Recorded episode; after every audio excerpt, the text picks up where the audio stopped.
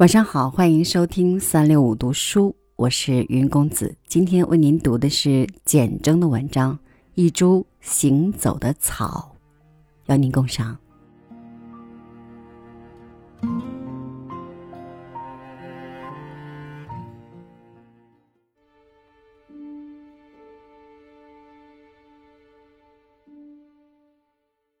敕勒川，阴山下。天似穹庐，笼盖四野。天苍苍，野茫茫，风吹草低见牛羊。我来到广阔的草原上，被细微的声音吸引，那是自草原底层所发出的牧草疏落筋骨的声音。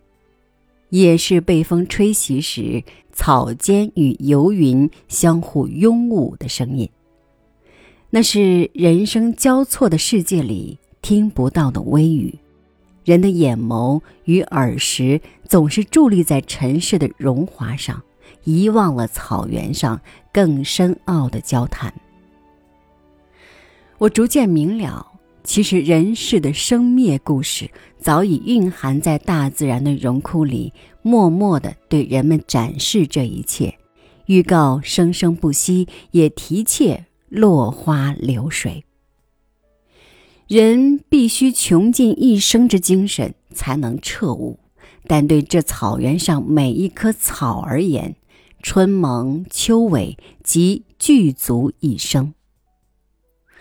人没有理由夸饰自己生命的长度，人不如一株草，无所求的萌发，无所怨悔的凋萎，吮吸一株草该吮吸的水分与阳光，占一株草该占的土地，尽他该尽的责任，而后化泥，成全明年春天将萌生的草芽。种草皆如此，才有草原。我不断追寻哪里能让我更沉稳，哪里可以教我更流畅，在熙攘的世间却不断失望，才知道我所期盼的众山众水早已时时对我招引，只是我眼拙了。山的沉稳成就了水的流畅，水的宽宏大量哺育了平野人家、草原牛羊。如果田舍旁的稻花曾经疏解我的心，不仅是勤奋的庄稼人让他们如此，更是平野与流水让他们如此。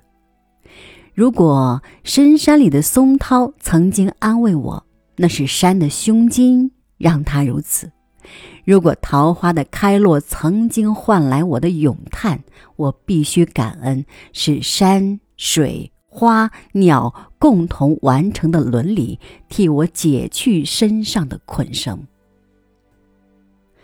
我不曾看到一座单独的山，山的族群合力镇住大地；也不曾看到一条孤单的河，水的千手千足皆要求汇合。不曾有过凋萎的桃花，它们恪守生命的礼则，让四季与土地。完成故事，荣是本分的，哭也是本分的。在我眼前的草原，无疑也是天地伦常的一部分。吸引我的这一幅和谐，乃是天无心的苍茫着，山无心的盘坐着，草原无心的浮动着，牛羊无心的掠食着。而我无心的关照着。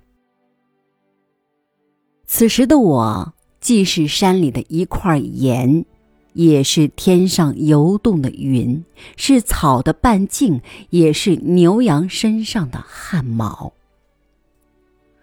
人不能自外于山水。当我再次启程，我是一株行走的草，替仍旧单立在红尘里的我。招魂。